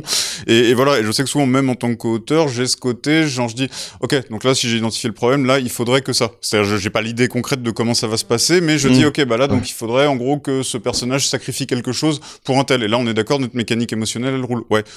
Ok, des fois, euh, en rebondissant, je peux trouver le truc aussi, mais avantage de la coécriture, généralement, j'ai en face de moi quelqu'un de bien plus réactif là-dessus qui va tout de suite me dire, ah bah tiens, on pourrait faire ça. Alors là, ouais, ok, j'aime moyen, attends, si on fait comme ça, voilà. Et là, ok, on a affiné l'idée. Ça, je pense que dans la coordination d'écriture, ça sert Mhm. vachement parce que, enfin, moi, j'entends tout ce que vous dites là, que je trouve impressionnant, en fait, hein, d'arriver à être euh, à côté du truc, mais pas tout à fait dedans. Moi, j'ai été éditeur de bande dessinée, c'est une des raisons qui fait que je suis parti. J'en avais marre d'accoucher les gars qui me considéraient pas, alors que, Mhm. au final, euh, voilà, j'estime que, ouais, il y avait une valeur, mais quelque part, il fallait aussi que je saute ce pas et que je l'assume totalement, je l'ai fait. C'est marrant, c'est Mark Rosewater, un game designer que j'aime beaucoup, qui dit le public est souvent excellent pour identifier les problèmes et très mauvais pour les résoudre. Ouais. Euh, la partie négative, vous en ferez ce que vous voudrez, mais en tant que premier public, je pense que c'est vraiment ça le rôle en fait. Et voilà. C'est quoi les qualités humaines que ça demande le plus la coordination d'écriture, vous diriez? Moi, je dirais avant tout l'organisation.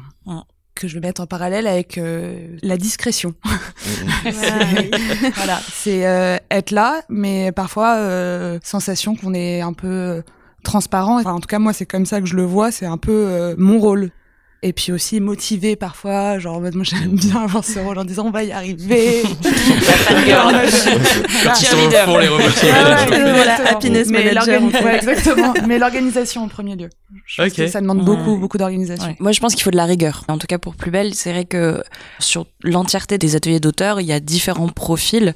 On a des gens euh, qui sont ultra carrés, euh, qui répondent à tout, qui archivent tout, euh, qui sont et on en a d'autres effectivement qui sont un peu plus euh, un peu plus désorganisés, donc il faut pouvoir pallier en fait à toutes les possibilités et euh, vraiment de mon expérience, je sais que s'il y a euh, la moindre brèche, on peut être sûr qu'il y a trois personnes qui vont s'infiltrer dans la brèche et qui vont euh, comprendre le, le truc à côté, enfin qui vont rentrer dedans quoi. Euh, beaucoup d'écoute aussi, il faut pouvoir euh, être présent pour tous, on va dire. Et euh, oui, effectivement, pas mal de discrétion, de recul quand il faut, euh, être un peu un ninja. Ninja de l'écriture. Ouais, Ninja, j'aime bien le, non, mais je suis d'accord avec tout ce qui a été dit. euh. Ou ouais, ou une sorte de hibou, tu vois, qui est sur sa branche et qui regarde et qui note en regardant euh, tout ce qui se passe, mais Non, les métaphores, c'est ton truc. ouais, je, je sais pas. Ce Les yeux grands ouverts. Ouais, les yeux bien ouverts, mais au moment il faut choper la souris, le rongeur pour aider. et- mais attendre toujours ce bon moment et ce... Pas essayer tout le temps d'intervenir. Oui, bien sûr, c'est ça, d'avoir cet équilibre de, entre la discrétion, ouais, le ninja chouette, ouais. Ninja hibou, je sais pas. Ça, j'aime beaucoup. Je- ouais. Antoine? L'écoute, effectivement, bah, la rigueur un peu tout du long, et plus ça va, plus une certaine capacité à conserver une vision périphérique, je pense. On reste sur le hibou alors. Ouais. Je rajouterais juste quand même une forme de curiosité. Carrément. Ouais. Ouais. Alors je sais Ouais. pas si c'était parce que c'était mon premier euh, poste comme ça, mais euh, se laisser surprendre euh, par ce qui va se passer, rester ouvert, curieux, renseigne-toi, regarde d'autres séries, pose des questions, et en fait t'apprends plein de choses. Et il faut rester curieux dans ce métier. Comment vous gérez la partie où ça rentre en prod, où il y a 15 versions, où il faut réécrire, qu'est-ce qu'on envoie à qui, dans quel ordre? C'est quoi votre process un peu dans les réécritures? Ça dépend en fait euh, du stade de réécriture. En l'occurrence, ta question, j'ai l'impression c'est plus euh, une fois qu'on est en prépa, qu'il y a eu plusieurs lectures, etc. Bah, c'est d'être à l'écoute de toutes les problématiques des différents départements, de trouver les solutions, soit avec le showrunner s'il y a un showrunner, soit euh, avec le scénariste, mais qui sera pas forcément sur le plateau derrière, pour euh, arriver, mais on n'y arrive jamais, à faire une version qui englobe tout ça. Et après, euh, sur l'envoi, c'est pour ça que tout à l'heure je disais que dans la même journée, parfois, il y a une V12 et une V13. C'est que le matin, il a été dit un truc, tu envoies la V12, et puis il y a l'assistant réel qui revient et qui dit Mais non, mais là, c'est pas possible parce qu'il faut que ce soit tel décor. Et en fait, tu repars en ping-pong avec tous les interlocuteurs parce que bah en tant que coordinateur d'écriture, t'es pas décisionnaire non plus pour changer le texte. Coucou, c'est mon truc et voilà. Donc c'est repartir voir euh, le scénariste, faire valider au producteur aussi qu'on est tous bien d'accord sur la même idée qu'on va changer ce décor. Voilà. Et après, sur les envois, j'essaye de répondre à toutes les questions. Moi, en l'occurrence, j'ai souvent une liste de chefs de poste à qui je vais envoyer une version souvent sans modif apparente, à moins qu'on soit vraiment dans le speed absolu, genre on tourne demain, et une autre liste avec euh, plutôt la mise en scène pour le coup, qui là est beaucoup plus intéressé au texte, qui a beaucoup plus gratté, où eux ils ont le droit d'avoir les modifs apparentes parce que c'est quand même plus cool d'avoir des petites étoiles. Quand tu dis apparente, ça se concrétise comment? C'est Final Draft, qui est un super outil euh, merveilleux, qui te permet de laisser des petites étoiles là où le texte a changé, et même de mettre certains morceaux de phrases en couleur euh, si besoin. Et on peut voir comment c'était avant, ou on peut comparer Ouais, dans l'autre cas-là, il faut faire un comparatif de documents, c'est souvent indigeste au possible, ouais. mais tu peux le faire. Si Monsieur X a eu la V12 et reçoit la V13, il peut aussi faire un comparatif de documents tout seul comme un grand. Quand il a les étoiles, il sait où Voilà, ils sont, quoi. Exactement. Ok. Et tu prends des stagiaires sur Final Draft Parce que personnellement, je déteste ce logiciel. Je, je trouve que c'est pas possible d'être encore là en 2022 avec un logiciel pareil. Mais malheureusement, là, je vais être obligé de le réutiliser pour une grosse prod euh, internationale. Quoi, j'aurais pas le choix parce que les Américains, ils aiment Final Draft. Moi, je trouve qu'une feuille de style Word bien tapée, ça fait très bien le boulot. Mais ouais, non, c'est marrant quand tu disais ouais, euh, Final Draft, super logiciel. Ok, j'aurais entendu ça une fois dans ma vie parce que euh, assez- une fois que tu le pratiques euh, beaucoup. Ouais. euh, Peut-être plus pour la, justement pour l'aspect révision, commentaire, pour Ouais. l'aspect euh, Ouais. collaboratif, Ouais, collaboratif. plus que pour l'aspect expérience d'écriture, parce que pour le coup, elle est pas autrice, Alix, peut-être que c'est ça qui te fait que t'as un avis biaisé peut-être sur le. Toi, du coup, comment tu gères le suivi des réécritures? Après, c'est vrai que c'est différent vu que t'es en animation, donc y a pas le. le- Ouais, alors nous, ça, non, mais c'est vrai que c'est marrant. Alors déjà, moi, je suis quand même plus early stage, c'est-à-dire quelque part, je peux aller jusqu'à, euh, enfin, l'intervention, la relecture du dial au début, mais ça, à un moment, ça va être le boulot du directeur d'écriture ou directrice d'écriture, évidemment. Donc moi, je sais quand même plutôt intervenir que jusqu'au stade du sino ou de l'outline. Ça, ça dépend un peu des demandes des diffuseurs. C'est rare qu'on fasse les deux en anime. Hein, je veux dire, on fait le pitch en deux pages, sino en 6 ou outline en 10-12, avec vraiment déjà les scènes euh, détaillées et même déjà un peu de dial, pourquoi pas dedans, même s'il est coulé dans le texte. Moi, après, my job here is done, quoi, comme ils disent. hein. Chez nous, c'est vrai que là encore, on est tributaire peut-être de moins de contingence quand tu disais euh, on tourne demain, tu vois, voilà. Non, euh, nous, pour le coup, après, ça, c'est vraiment le ou la réal Sur Plus belle la vie, c'est très très différent parce qu'en fait, nous, on a seulement une version de séquencier et trois versions en dialogué. On n'a pas euh, 11, 12, 13 versions, ça, ça n'existe pas. J'exagère hein, sur 11, 12, 13, mais non, mais ce Vous que je veux pas le dire, droit et pas c'est le temps de que peaufiner euh, on a vous. ni le droit, ni le temps, euh, ni le cerveau. Enfin, malheureusement, effectivement, euh, le temps euh, nous contraint beaucoup et du coup, euh, on a des listes d'envoi euh, prédéfinies. Enfin, on sait exactement qui reçoit quoi. Alors, on peut avoir une heure ou deux de retard, mais c'est vraiment euh, le max. Donc, euh, effectivement, euh, à ce niveau-là, c'est assez huilé. Après, on peut avoir sur des choses un peu plus exceptionnelles, euh, parfois effectivement des espèces de batailles d'ego euh, sur euh, qui tu mets dans la boucle pour parler de tel problème. Mais ça, je pense que ça concerne un peu tout le monde. Moi sur Mortel, en fait, j'ai eu le stress des envois ou d'envoyer la version sans coquille, sans rien au showrunner, à la prod et au diffuseur. Mais en fait, comme ça s'est arrêté la saison 3, du coup, qui avait été écrite, mais c'était encore le début de la préparation du tournage, donc il y avait assez peu encore d'interlocuteurs, interlocutrices. La machine n'était pas en route à ce moment-là. Bah, au début, mais donc ça demandait pas une gestion encore trop stressante. Pour les versions, ce que je fais, c'est je fais vraiment comme en informatique, euh, c'est-à-dire V1. Si c'est des modifs mineurs, on passe en V1.1, 1.2 et tout machin. V2, ça veut dire qu'il y a eu des vrais modifs Mhm. structurels de fait. Et idéalement, on essaie de pas aller jusqu'à la V3, c'est-à-dire qu'on a un peu perdu beaucoup de temps et d'énergie. Mais voilà. le côté c'est industriel qui revient, alors que sur une série canal, Alix, t'as plus le côté il faut peaufiner peut-être. euh, bah, en fait, quand la prépa démarre, t'es le réceptacle un peu de tous les problèmes de texte. Ça va être parfois des trucs qui paraissent mineurs, mais c'est euh, le chef costumier qui veut qu'à un endroit on notifie que la chemise est bleue, par exemple. C'est Ah. hyper euh, bête, donc tu vas Mhm. rajouter chemise bleue. Dans ce cas-là, t'as pas besoin de rappeler euh, non plus la Oui, terre oui. entière, Ouais. etc. Et t'as d'autres problématiques plus importantes qui vont être, bah, en fait, on va ne pas avoir les moyens pour faire un rolling voiture, ou on va pas avoir les moyens pour tel décor, ou on n'a pas trouvé tel décor. Donc, en fait, euh, moi, je tenais des listes entières, en fait, des problèmes. Et du coup, après, bah, tu connais ton scénario par cœur. quoi. Genre, toutes les séquences, tu les connais par cœur. Mais jusqu'à la dernière minute, il y a toujours des petits problèmes parce que bah t'as pas réussi à clearer tel truc donc ça va être tel autre truc et le fait de marquer euh, je donne un exemple à la con que je n'ai jamais vécu sur la table du petit déjeuner il y a un pot de Nutella Euh, Nutella n'a pas donné son accord pour Ouais. être à l'image et ben in fine c'est mieux de le retirer et de rééditer une nouvelle version plutôt que la déco ou l'assistant déco qui est à une certaine version soit bloqué sur le Nutella parce que c'est pas lui qui va gérer les droits in fine et que potentiellement le jour du tournage de cette euh, séquence petit déjeuner, tu te retrouves avec un pot de Nutella sur la table. Mm. Voilà. Et là, t'as un plan VFX où il faut le retaper. Voilà, ok. Vous, votre rôle, c'est pas mal du coup d'aider les scénaristes. Est-ce que eux, les scénaristes, ils pourraient faire un truc pour faciliter un peu votre taf? Ça dépend tellement des scénaristes avec qui tu travailles. C'est vraiment la confiance qu'il y a entre le scénariste et le coordinateur d'écriture. Il y en a certains qui sont hyper méfiants parce qu'ils ont l'impression que tu vas leur voler d'une certaine manière ou que tu représentes la prod. Enfin, en tout cas, dans mon cas. Et du coup, euh, il n'y a pas cette confiance qui s'installe et c'est parfois un peu dommage.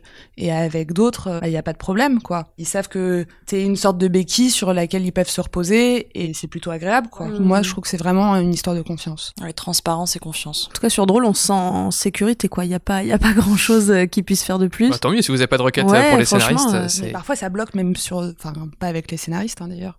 On en revient parfois à une guerre d'ego, quoi. Enfin, Mm, c'est- exactement. c'est- Vous, vous êtes où dans cette guerre d'ego du coup? Parce que vous n'êtes pas investi créativement, donc vous n'avez pas votre idée à faire passer.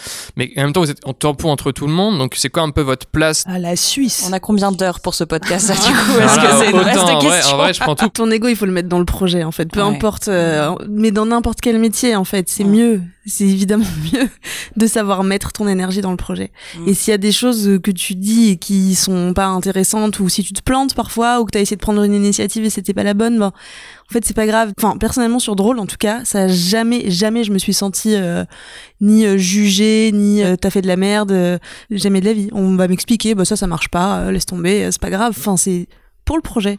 Et si tu aimes le projet, en vrai, ton ego, tu vas le mettre dedans. C'est intéressant, parce que souvent on dit mettons les égos de côté, alors que là, tout ce que tu dis, c'est l'inverse, c'est qu'il Ah, faut être pas hésiter à le mettre dans l'arène et à y aller. Ouais, ouais. Les autres, vous en pensez quoi? Moi, je pense qu'il faut être le plus neutre possible. Après, il y a des situations euh, sur la dernière série sur laquelle j'ai bossé où bah faut s'imposer plus parce que euh, in fine, une fois que le projet est en tournage, t'es un peu euh, garant des textes et que si t'es face à un réalisateur qui a envie de changer absolument toutes les lignes de dialogue, dans ces cas-là, tu peux pas être neutre, quoi. T'es obligé de dire bah non. ça sera comme ça et, et ça fait une guerre d'ego parce que euh, le réalisateur a envie de se réapproprier un texte que souvent t'as mis très très longtemps à écrire quand même comparativement si on compare des temps de développement d'écriture et de tournage euh, c'est pas tout à fait proportionnel et du coup bah dans ces moments-là, enfin des moments clés, faut s'imposer, mais sinon, euh, ouais, c'est essayer de naviguer entre tout le monde et, euh, Mm. et pas oublier que c'est le projet qui est le plus important, in fine. Et c'est vrai que comme on est en- dans une position de tampon, c'est toujours très difficile, on va dire, de s'imposer parce qu'on est entre le producteur qui est quand même, on va dire bien, voilà, et les directeurs d'atelier. Et c'est vrai que à la fois, parfois, on a vraiment une position importante parce qu'on va être présent sur des moments un peu charnières. Et parfois, enfin, moi, j'ai le sentiment parfois d'être réduite au stade de secrétaire quasiment. Enfin, d'être juste là pour euh, taper euh, des notes ou des choses comme ça. Je me dire, bon, bah, dans ces cas-là, enfin, prends n'importe quel pèlerin et puis ça marchera, quoi. Enfin, je veux dire. euh, Et donc, c'est vrai que c'est assez difficile parfois de s'imposer et de trouver sa place. Effectivement, il faut mettre son ego de côté parfois, enfin, le mettre vraiment que dans le projet parce que sinon, humainement, euh, tu peux te faire euh, bousiller, quoi. Dans, je trouve, 80% des sujets, c'est clairement, euh, moi en tout cas me concernant, c'est vraiment producteur, chaîne et directeur d'atelier qui ont le dernier mot et c'est celui qui est le plus euh, virulent et le plus convaincant qui va. Ça se joue là-haut, ouais. Ouais, c'est franchement. t'as euh, pas pouvoir décisionnaire, pas le pouvoir ils le décisionnaire. savent. Ouais. Ils le savent, les scénaristes avec qui tu travailles, ouais. que tu n'as pas de pouvoir décisionnaire. Et du coup, euh, c'est un peu l'art de la manipulation parfois, quoi. Mais c'est pas de l'ego. Je dis ça, je dis rien, quoi. C'est du, euh, Ouais, c'est. Mais si on faisait comme si, peut-être que machin. voilà. Dans l'éventualité que. voilà. Moi, euh, encore une fois, c'est une config un peu particulière où il y a toujours mon ami Sylvain, qui est le showrunner. Donc c'est lui l'autorité euh, suprême du truc et c'est très pratique vu qu'il est aussi producteur. Il sait faire de la réal également. Enfin voilà, c'est quelqu'un qui a un profil vraiment particulier, qui a toutes les dimensions du projet en tête. Donc euh, bah in fine, c'est lui l'autorité référente à la fin. Il est ouvert au dialogue, hein, voilà, on discute. Donc ça c'est quand même très confortable. Après oui, pour ce qui est de toutes les guerres d'ego, encore une fois, c'est vrai que j'ai un statut particulier par rapport au poste que vous observez et Ouais, il me semble que ma carrière, elle a vraiment bien démarré le jour où je me suis mis en tête d'arrêter d'être un auteur avec un A majuscule comme on t'enseigne dans le bouquin, qui est quand même une foire à l'ego, un tout à l'ego, vraiment formidable. Bravo. Euh, Pas mal, voilà, et du coup, le, le jour où je me suis mis en tête de juste effectivement euh, faire des trucs, tu vois, me mettre au service du projet, euh, voilà, dire tu coécris, et bon, bah, t'apprends toujours un truc. Et puis, bah, j'ai j'ai appris pas mal en bossant avec bah, Sylvain Dos Santos et Jean-Luc Cano, qui sont juste des monstres. Et c'est marrant, il a fallu que j'aille bosser avec d'autres prods, avec d'autres auteurs, pour me rendre compte en fait que bah à force d'essayer de marcher dans leur pas en fait j'avais appris à marcher assez vite voire à courir plutôt bien. Et je dis ça avec tout le respect pour mes autres co-auteurs mais je- là je trouvais une place peut-être plus équilibrée. Voilà c'est trouver ta place en fait. C'est c'est plus que question d'ego. Cyril, Il se trouve qu'il y, a- il y avait euh, trois scénaristes sur la saison 3 de Mortel, dont le créateur, et il y en a une qui est partie euh, réaliser euh, une mini-série, et donc on s'est retrouvé à deux auteurs, dont le showrunner, euh, et moi le coordinateur d'écriture. Donc mine de rien, il y avait plus de troisième personne qui pouvait faire pencher la balance parfois dans le rapport.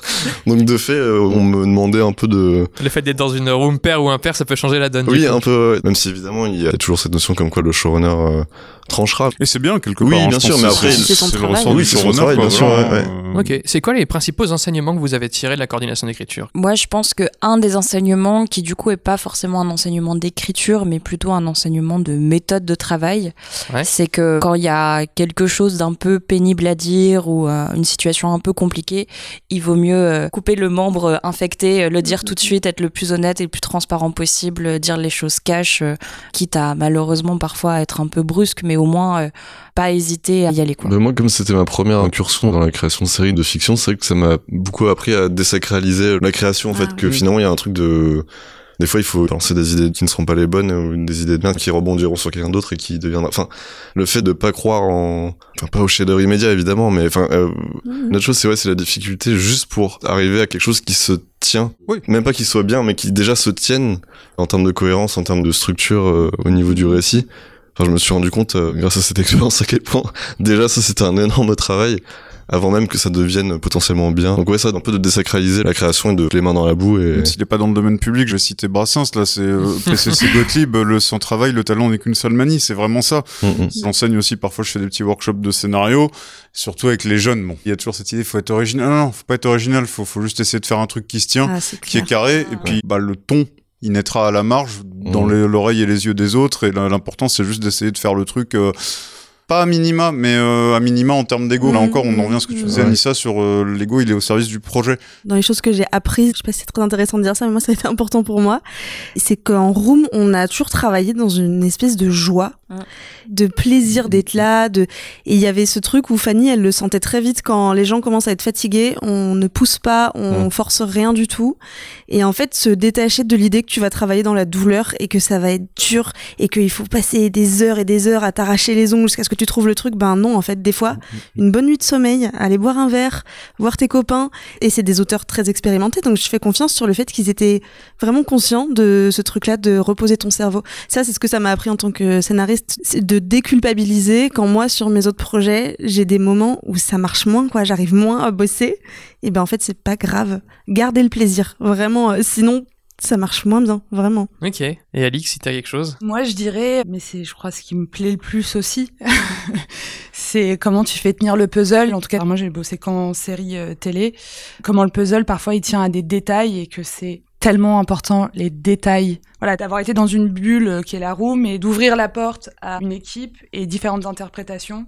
Et comment tout ça se met en musique. Je crois que c'est ce que j'ai appris et puis c'est ce que j'aime le plus. Ensuite, je vais arriver à une question de souvenir. C'est quoi votre souvenir de room le plus mémorable? Ou de coordination d'écriture Un moment, une anecdote qui vous viendrait? Non, bah moi clairement tu peux reprendre le passage là où j'en parlais tout à l'heure, hein, tu le coupes, tu l'édites, tu le mets ici.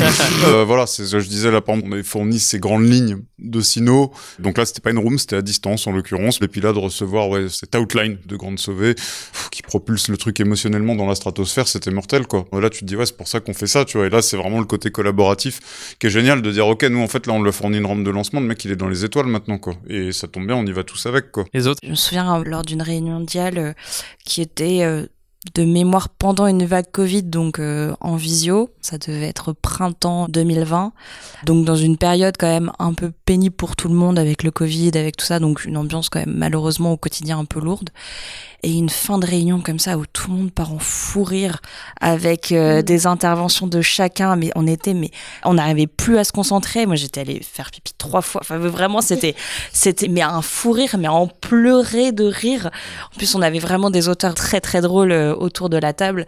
On avait trois situations là dans le dernier épisode, dernière séquence qui était vraiment un peu loufoque et c'est parti en cacahuète. Et c'est vrai que je rejoins cette sensation de plaisir dans les ateliers où euh, tu sors de ta réunion et tu dis bon ok c'est compliqué mais ça vaut quand même le coup d'avoir des moments de vie et des moments humains comme ça où ça te redonne la patate après pour euh, tous les jours à venir quoi. C'est fou comme métier de se retrouver avec des gens qui déversent de leur vie, euh, enfin qui nourrissent la fiction de leur vie, de leurs anecdotes, et tu finis par par connaître ces gens en quelques mois, alors que tu, enfin c'est comme une, une chance et un. C'est assez intime comme expérience. Ouais, Ouais, en fait, c'est ça, les- ouais. Et sinon, comme un souvenir de Room, en fait, s'il y avait une réunion importante euh, pour le showrunner de Mortel, et en fait, avec euh, Fanny, euh, la co-scénariste de Frédéric, face à la crise, on s'est remis dans une sorte de position où, en fait, on a fait une sorte de déformation professionnelle de, de se mettre dans la config co-scénariste pour Fanny et coordinateur d'écriture pour moi, pour aider euh, Fred à, à constituer finalement le, pitch qu'il avait besoin de pitcher au- lors de cette fameuse réunion et, et c'était pas du tout pour le scénario, c'était pour une sorte de décision stratégique euh, qui se jouerait dans cette réunion et on a ouais, on a reperpétué notre modèle pour écrire des scénarios. Et c'était assez touchant de tout coup, moi, j'ai commencé à prendre des notes sur euh, ce qui devrait être dit dans cette fameuse réunion pour l'aider. Ouais, c'est beau de voir que la dynamique de, de trio pouvait fonctionner sur d'autres choses que la création pure de, de scénario, quoi. Alix, t'as quelque chose à... J'ai pas de souvenirs euh, là comme ça que je pourrais raconter, mais euh, non, c'est tous les moments humains, c'est en effet euh, l'intimité que tu crées avec les scénaristes, euh, showrunners, etc., et qui est, ouais, qui est hyper précieuse. J'ai passé énormément de très bons moments en fait, euh, que ce soit des fous rires, euh, que ce soit des moments de glande euh, où en fait personne n'y arrive en fait, genre en mode euh, il y a un truc, mais mais on va trouver, on va trouver, Mmh. donc genre on en mode, les coudes. Ouais, ça, ça dure euh, deux heures, le, euh, où les gens, euh, se- comme ça, se, se- ferment, tout le monde essaye de réfléchir, et puis il y a toujours un qui, on va trouver, on va trouver. Mais voilà, je sais pas, il y a une forme de solidarité et, euh, qui est super, quoi. Et Anissa, du coup, le moment qui t'est revenu en room, qui t'a marqué Bah, forcément, oui, un gros moment. Comme moi, je suis rentrée sur la saison 2 de Drôle. On était encore en plein atelier quand la saison 1 est sortie. Donc forcément, c'était un moment qu'on attendait tous. Et j'ai bien vu que pour l'équipe des scénaristes, c'était un an et demi de travail, voire euh, encore plus euh, pour Fanny Herrero. Et donc il y a le stress qui a commencé à monter. Je les ai vus plus humains, plus... Enfin, moi qui avais un peu tendance à les sacraliser. Là, j'ai vraiment vu euh, juste des scénaristes qui étaient hyper stressés parce qu'il y avait beaucoup, beaucoup d'attentes autour de la série. Enfin, c'était très, très beau comme euh, moment d'avoir les premiers retours, euh, même quand la bande-annonce est sortie, quand les gens ont commenté, euh, quand il y a commencé à avoir des choses sur Twitter, des premiers articles, etc. Ça nous a donné une, une pêche qui, moi, j'avais rien à voir avec la saison 1, mais ils m'ont emmené avec eux dans cet enthousiasme. Et il y a quelque chose qui a basculé un petit peu à ce moment-là dans les T'as dynamisé ateliers. l'écriture aussi. Largement, ouais. Mais c'est fou le lien hein, qui se crée euh, avec les auteurs. C'est c'est incroyable. C'est génial. Je pense qu'en fait, quand tu le vis pas, tu peux pas le comprendre en fait. À quel point tu es avec eux euh, dans les bons, dans les mauvais moments. euh. Moi, j'ai développé un espèce d'intense protection euh, viscérale envers les auteurs de l'atelier. où je, où je suis, je suis comme une dingue quand on s'attaque à eux. je mords au visage. Qu'est-ce que vous pensez de la place aujourd'hui des coordinateurs d'écriture dans le monde des séries et puis vers où ça va euh, Il est de plus en plus nécessaire, je pense. Si on est peu nombreux, c'est parce que je pense que certains producteurs euh, ne voient pas l'intérêt de prendre un coordinateur d'écriture. Je rapproche la coordination d'écriture à la coordination artistique. C'est deux pôles qui ne font qu'un, in fine, parce que c'est avant tout une histoire qu'on raconte, qu'on est amené à cross-border dans tous les sens, qui est passé à la moulinette de l'industrie. Mmh. Et parfois, bah ouais, ça se décale un peu. Et c'est dommage, parce que je pense que dans ces cas-là, euh, tout le monde est un peu déçu, alors que notre rôle permet une forme de cohérence, de continuité, et euh, dans une industrie qui est de plus en plus grande, avec beaucoup de comparaisons, c'est de plus en plus nécessaire. Ok. Ouais, ouais, franchement, c'est bien a ce pas que trop quoi ajouter. ouais. Ouais, à fond, bah, nous en animation, je pense que pareil, c'est quelque chose qui va se développer. Parce qu'encore une fois, moi j'ai une notion assez empirique de ce métier, voilà, et qui découle encore une fois, moi j'ai vraiment fait le truc dans l'autre sens. Euh, vu que je viens d'un business où à la base il n'y a pas beaucoup de feuilletonnants, donc pas vraiment de gros besoins en la matière. La direction d'écriture suffit amplement, mais je vois un futur où on va continuer le feuilletonnant, plateforme aidant, et où j'aurai plus besoin de le faire parce qu'on aura des gens dédiés. Mais c'est déjà très compliqué, enfin en tout cas en animation, je sais pas ce qu'il en est dans le live, mais de faire entendre à certains producteurs la nécessité vrai de considérer les auteurs. Combien disent oui, euh, c'est important, c'est vraiment la base du projet, les auteurs. Et quand on parle de cracher 1000 balles de droits d'auteur en plus par scénario sur des sommes faméliques au départ au regard du budget d'une saison, euh, ça coince.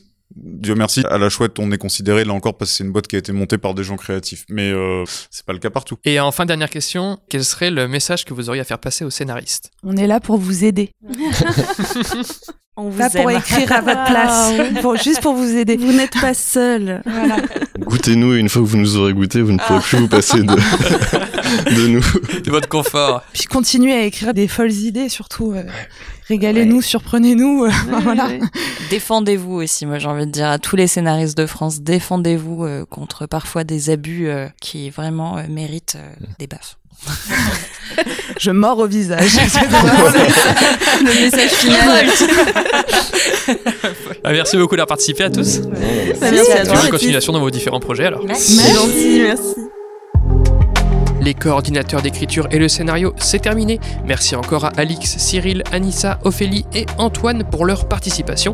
Et bien sûr, merci à vous pour votre écoute.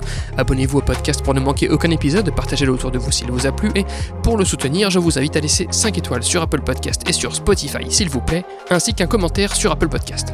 Et le scénario est une émission proposée et montée par moi-même qui vous donne rendez-vous dans 4 semaines pour le prochain numéro. D'ici là, n'oublions pas, le scénario n'est pas une œuvre d'art mais une invitation à collaborer sur une œuvre d'art. Paul Schrader. À bientôt.